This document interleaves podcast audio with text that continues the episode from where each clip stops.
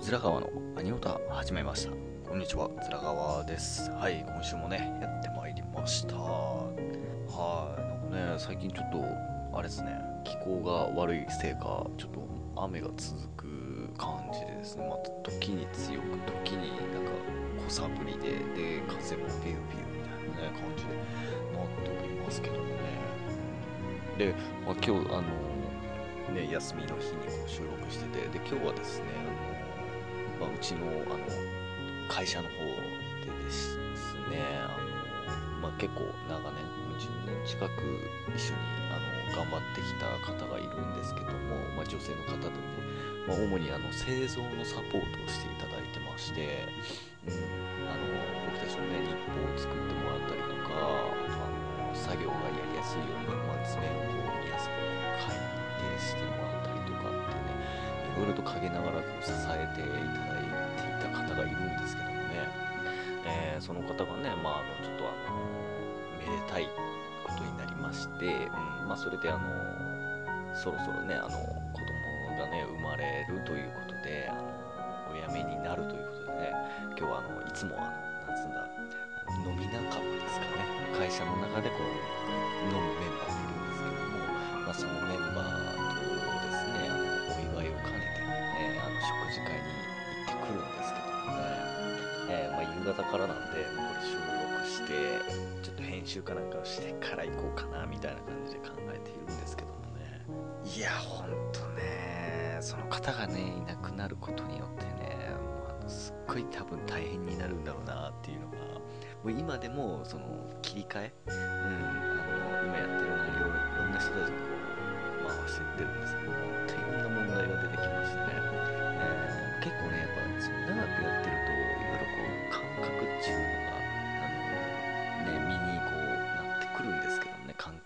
か、まあその経験ですかね、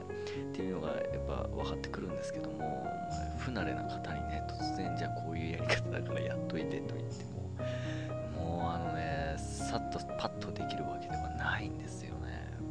えー、自分もね、もう11年目になるんですかね。18からやって、30、29なんで、そうですね、約10、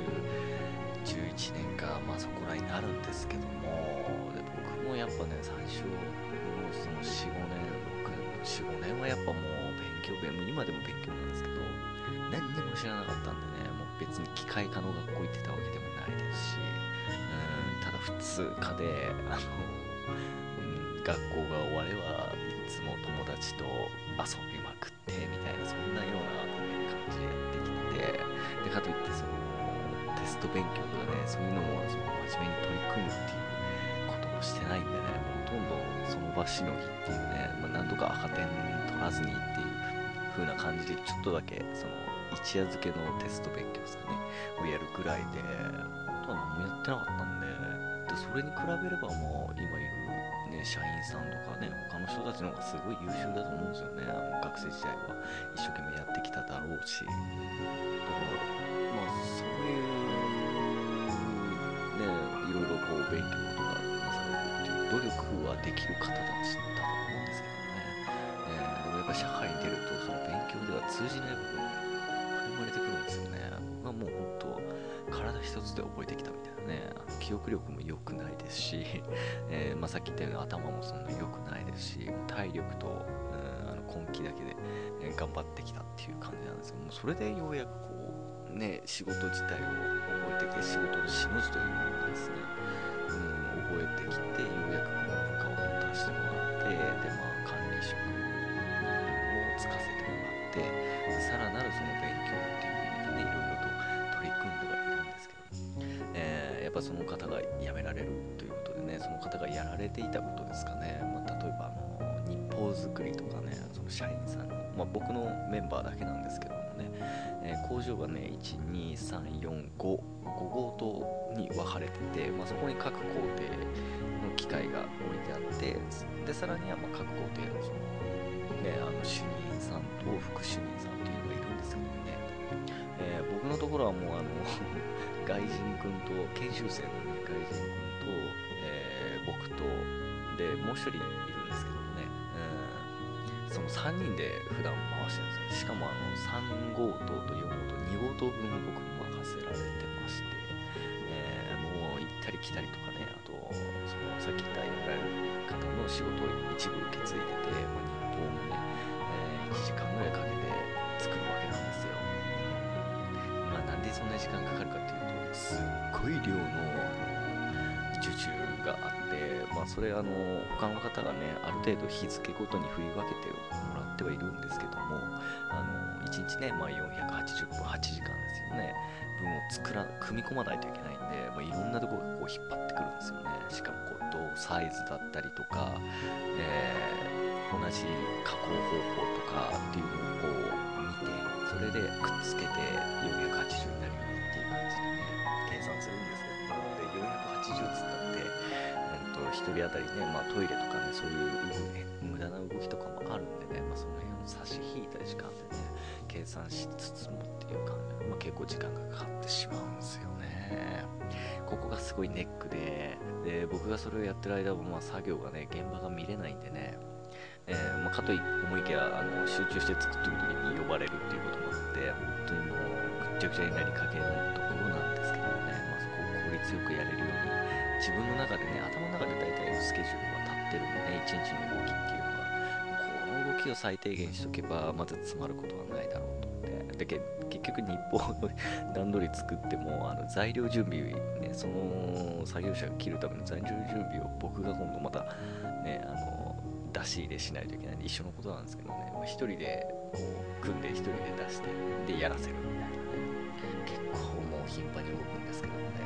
あでもそういうのが一つ一つねあの今は苦ですけどもあの後には生かされることになってくると思うんでね、えー、まあ、ただ早いところね まこれちょっとした愚痴になるんですけど早いところ僕にもう1人あの副主任でもいいぐらいのクラスでもいいんでね1人つけてほしいですね。でもその方に教えて交互でやれるようなね、えー、結局交互でやれる方がいないと一人で背負うっていうのはねなかなかちょっと苦になってくるで自由に動けなくなってしまうんでねそれで、まあ、もうちょっと人を増やしていただければなっていう考えなんですけどね。まあ経営者といえばあの雇われのところで食い違いっていうかね合わないところもあるんでね、うんまあ、どこでその折り合いをつけてやっていくかっていうところもねすごいキーになってくるんじゃない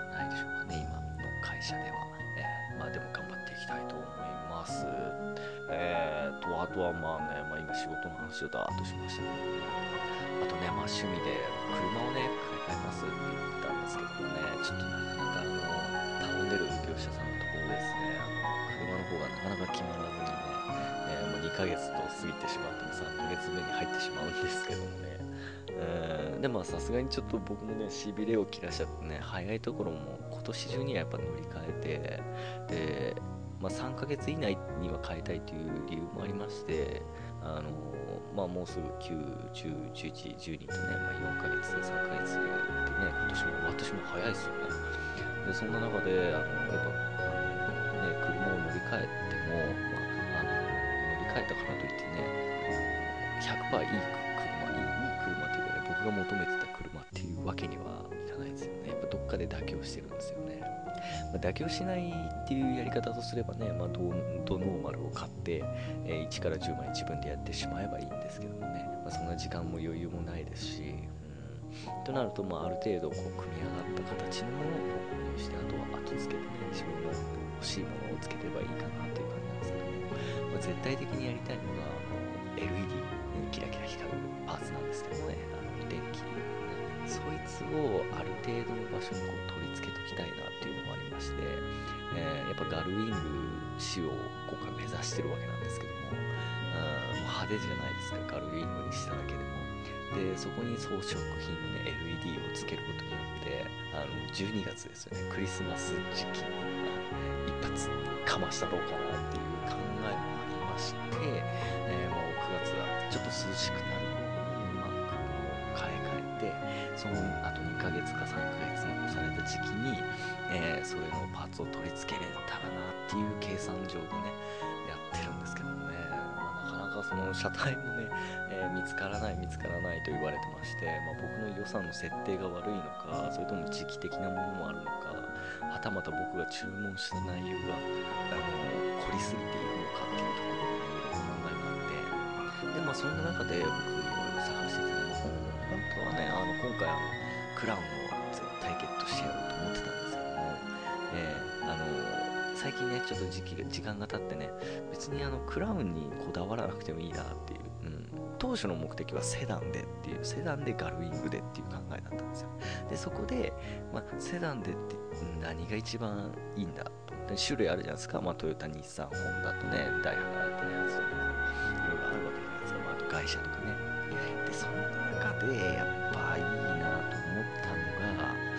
クラウンだったんですよね。まあ、一番あの、セオリーというかね、うんまあ、DQL がよう乗るようなえー、だから、ようそんだけ乗ってる人がいれば、まあ、それなりに改造してるのもあるだろうっていう、うん、考えでやってたんですけど、まあ、なかなかやっぱないですね。綺麗に乗られてるんですよね、いじらずにっていう。まあ、いじってある方は多分そう手放してもないだろうしっていう感じですけども、まあ、あと探してる場所も違うんでね、まあ、その辺のね、その辺とか家の周りの近辺だってやっぱりクラウンとかね、置いてあるんですけどもね、いろいろとあの、問題がある部分もなくはないんでね、えー、やっぱその、その探してる方はね、すごい真面目な方で、お客さんに与える車に対して、その、不備がないようにしたいっていうね、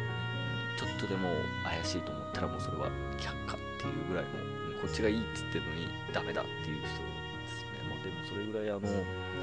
えー、機械系はね、結構壊れやすいんでね、車に関しても当たり外れもありますし、その中でしっかりとこう見極めてくださってるっていうのがあるんですけども、ちょっと長いな、期間が長いなということもあって、この前自分ちょっと調べてたら、マーク X があったんですよ。でしかももう僕が求めてる内容のいじり方をコンプリートされてたんですねこれだろうと思ってで値段も僕が最初出した注文した値段よりもはるかに安かったんですよね、えー、でまあね、まあ、34年乗れ遊びに乗れればいいかなっていう考えなんでこれありだと思ってで浮いた金でもうちょっとねいろいろこうパーツ取り付ければいいしと思って、えー、で今それをあの逆にこちらから ちょっとお願いして、ちょっとこれをお客さんの方に電話してもらって、一応あの取り付けるかどうか、取り付けるというかその購入できるかどうかだけ、まあ、他の人も見てると思うんで、ネットで探してるんでね、まあ、他の方も狙ってる方もいると思うんで、えー、そこで早急に対応してもらっていけるかどうかだけ確認取ってくださいっていう、えー、やり取りをしまして、今お願いしてるんですけどね、でも待ちなんですよね。だからもしこれ行きますよってなったらもう一発 OK で即っていう感じで行くんですけども、すいません、売れちゃいましたっていう状態だったらもう一回一から探すっていう感じになるんですよね。えー、それ待ちですね。だからすっごい楽しみなんですよ。もう、もう頭の中にいろいろイメージは作ってるんでね、これが入ってきたらこうしてこうしてああしてっていうのが。えー、なんでね、ちょっと今がワクワクしてます。だからあ、あくまでもあの変える前提で考えたいんでね、えー、これも変えないって言われたらもう泣いちゃいますよね。もう一回探さないといけないんで、きついっす。はい。っていうね、まあ、感じのそのちょっと今年、今年ちょっと大きめの買い物で、ね、楽しみにしているものもありますということでね。はい。で、まあ、今週の、えー、アニメの感想なんですけども、まあこれも今、あの、絶賛ね、放送中のアニメなんですけども、あとあの、本屋さんでもね、結構あの、いい位置にこう並ばれてる感じの、うん、作品なんですけども、えー、タイトルがね、実は私はっていうタイトルなんですよ。実は私は、てんてんてんてん。えー、あの、僕ね、最初この夏アニメが来るときに、実は私はっていうタイトルを見て、なんだろうな、なんかそういう恋愛ものかなと思って、あの、なんか少女漫画的なものかなと思ってたんですよ。うん。で、まあ、蓋を開けて1話をね、見てみたら、あすごいあのギャグですね。そうまあ何回かね僕のこの放送がねギャグが大好き本当にね面白いんですよね。まあラブコメみたいな感じなんですけどもただのラブコメではなくてあのー、登場人物でねあの主人公は普通の人間なんですよ。黒峰朝日っていうね、えー、少年なんですけども。うん。でまあこいつはねちょっとあの一癖あってあの思ったことがね、すぐに顔に出てしまうんですよね。えー、だから嘘がつけない主人公で、だから、その周りからは、穴の開いたザルって言われて、穴ザルっていう呼ばれ方を別って言われてるんですよね。親しい仲とか、あと他のやつらが、もうだから全校生徒が知ってるぐらいの 残念なあの主人公なんですけどもね。ただ、あの、まあ確かにこう思ったこと言っちゃうし、顔には出てしまうんですけども、すごいあの、心の綺麗な少年で、もう人が困ってたら助けるっていうねそういうできた少年なんですよね。ただ隠し事ができないんで、まあ、あの相談があんまりできないっていうね、えー、感じなんですけども。でねあのさっき言った、まあ、普通のラブコメではないっていうのはあのそこから出てくるあの女の子たちなんです、まあ、これハーレムハーレム的なアニメなんですけどね。えー、でまあ、このアニメではあのヒロインとなるね白神陽子っていう女の子がいるんですけどもあの最初の第1話ではね そう、最初の第1話でもう、あの、ばらしちゃってるんですよね。うん、この、この子の内容を。えー、まあ、最初はその、最初の数分、数十分がね、すごいこう、あの、物静かで、いつも一人でいて、うん、なんかよくわからないミステリアスな女性だっただったんですけどね。えー、あの、後半につれて、後半で、1話の後半で、えー、もう完全にバレちゃうっていうね、えー、実はあの、吸血鬼だそうだから普通のあのラブコメではなくてね、うん、ちょっとあの妖怪混じりの 感じで、まあ、この子はねその正体を隠してこう学校に来てたんですけどもなんかね親との約束で正体がバレたらもうこの学校から去るっていう約束で来てたみたいでだからそれを必死にね、あの隠してきてたわけなんですけどもこのね主人公が見つけちゃうんですよねそのシーンを。でこの子はねもうやめなきゃいけないってなったんですけどこの主人公はいやちょっと待って僕絶対黙っとくから秘密にしとくからだから友達としてこの学校に一緒にいてよみたいなね感じでちょっと感動シーンも生まれつつみたいな、えー、まあ、そこからなんかストーリーが始まるっていう感じなんですけども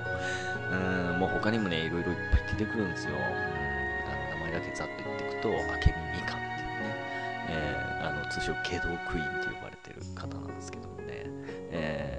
まあ、この子もあのいろいろと問題を起こすんですけどでもこの子もねあの主人公に対してっていうね、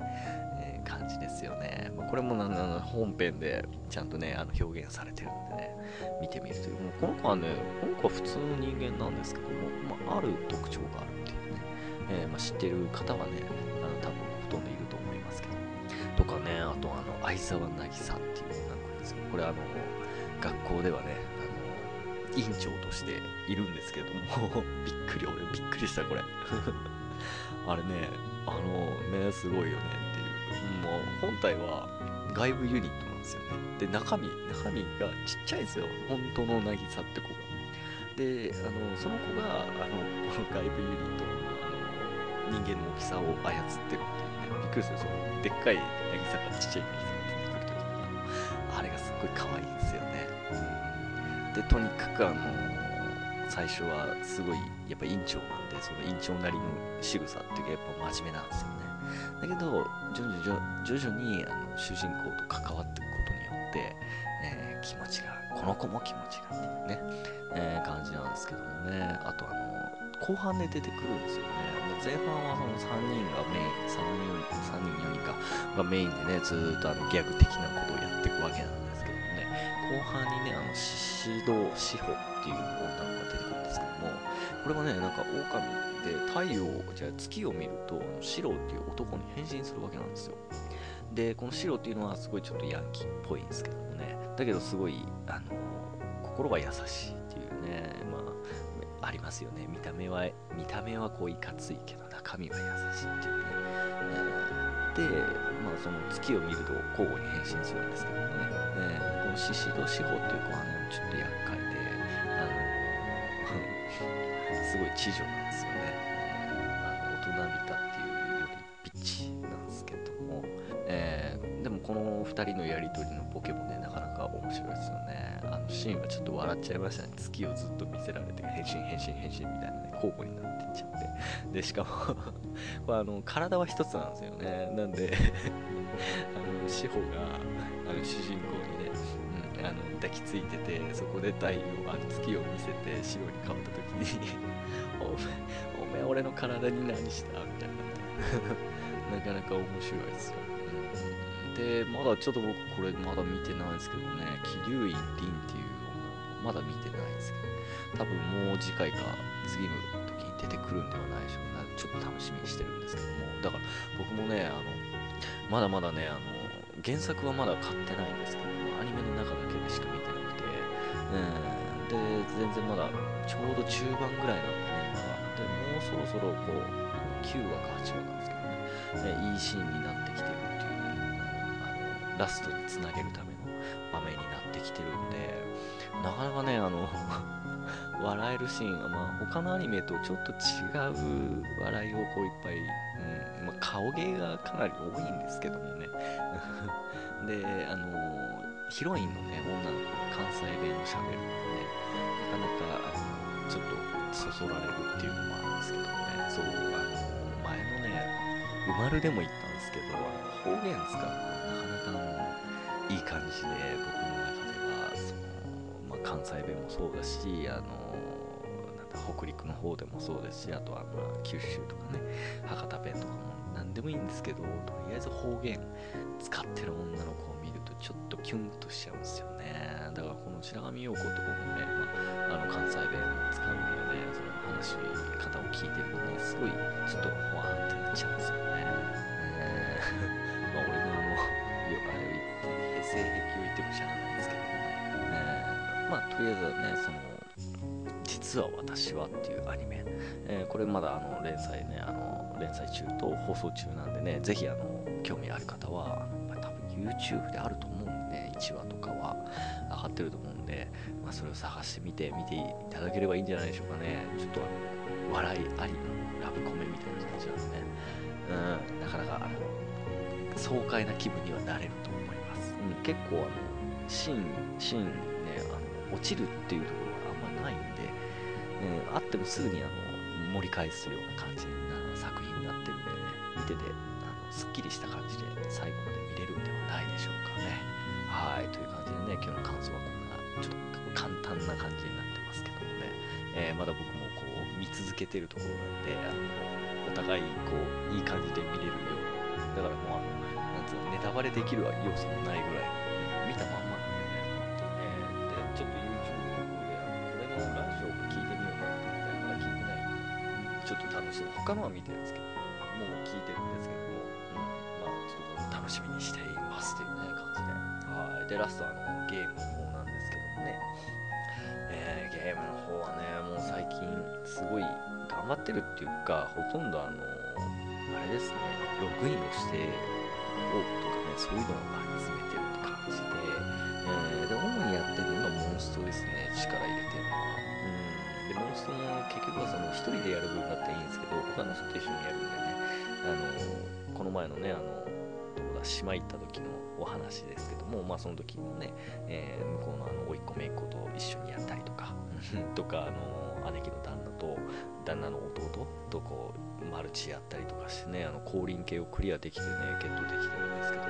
そういうのもあってちょっと自分のキャラクターを育成しとかんと邪魔になってしまうとかえー、とあとはあの弾きの テクを、まあ、ちょっと、えー、実践的にやりながら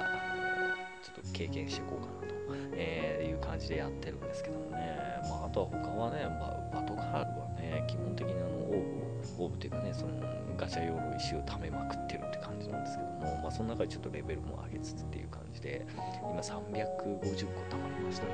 だから10連1回とバラ何回かできるんですけど、ま、せいぜい10連2回できるようにしとかあと2回引いてもあの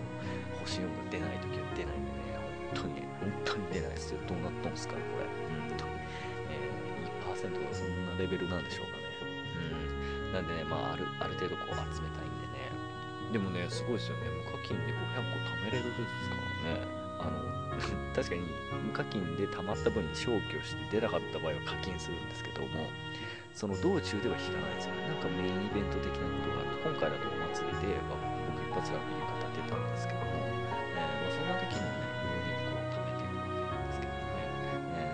えー、あと、ブレスフルですかね、ブリーチのやつも、もうこれも500個ぐらい貯めて、で、まあ星5がね3体いるんでまあいいかなっていうその3体いればまだ全然あの育成もできてないんで他にゲットしてもしゃあねえやっていうことでねで今はとりあえず貯めときだなっていう感じでやってるんですけどもねえー、まあそんな感じで、ラブライブにね、ちょっと最近力が入ってなくてですね、ランキングイベントとかはちょっとでもなんかこう、たまにやるとすごい楽しんでね、やっぱ消せずにいるっていう、消さ消す必要はないんですけどね、えー、楽しくやってるっていうか、ね、あとパズドラ、パズドラの方は、あの、えー、あの、つくよみが究極進化、別のやつが出ましたよね。うん、で、それを、あの、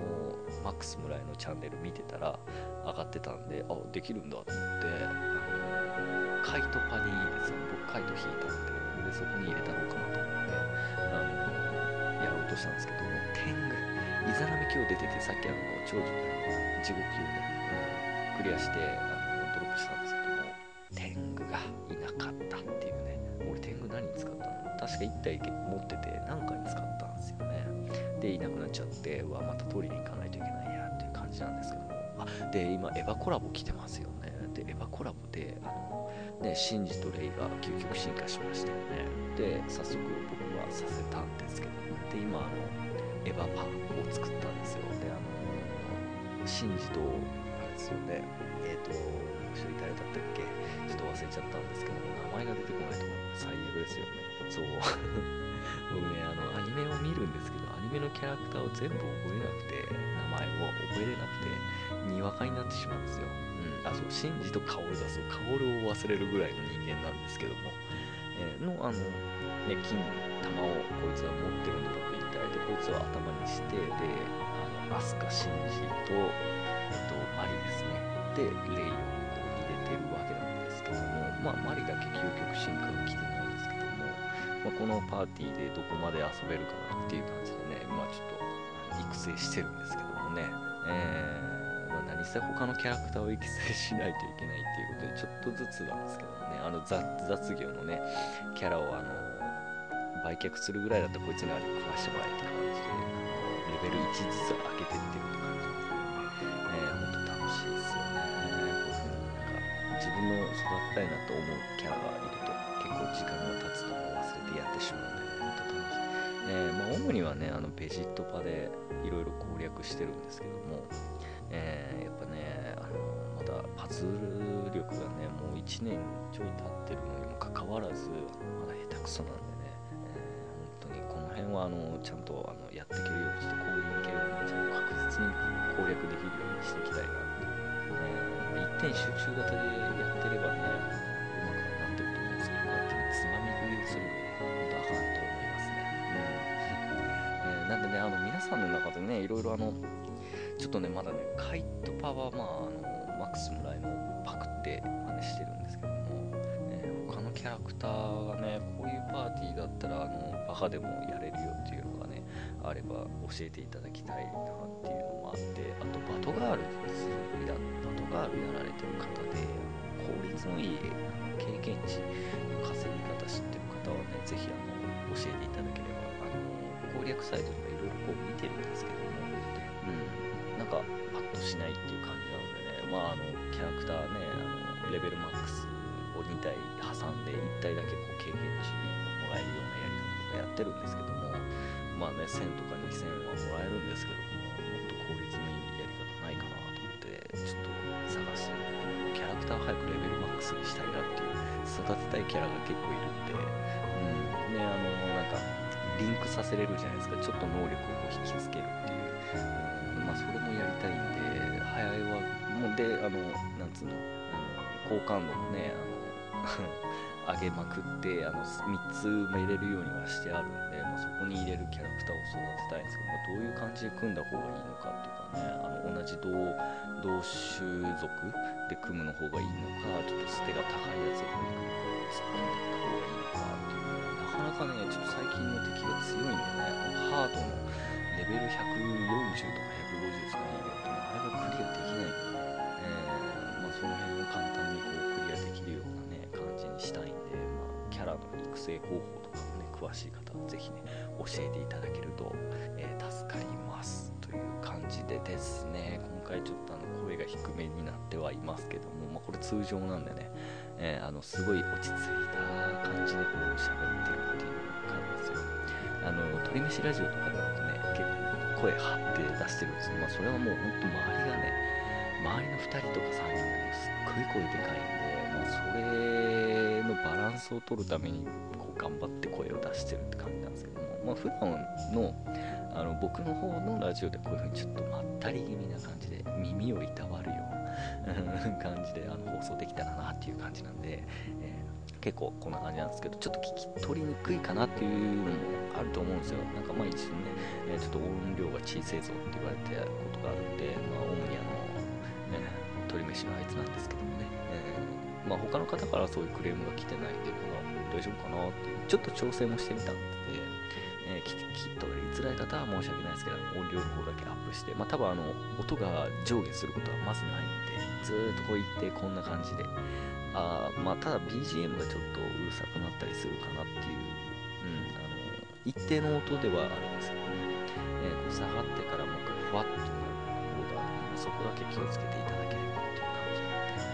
はい、ということでね、まあ今週は、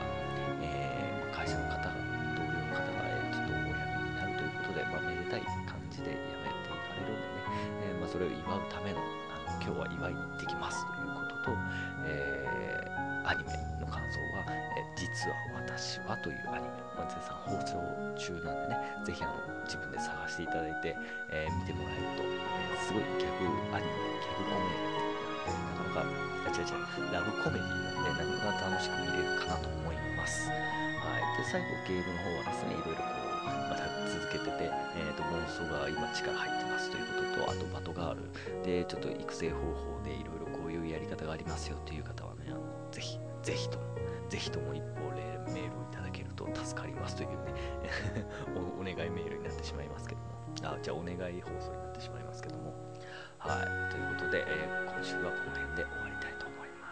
それではまた次回。さようなら。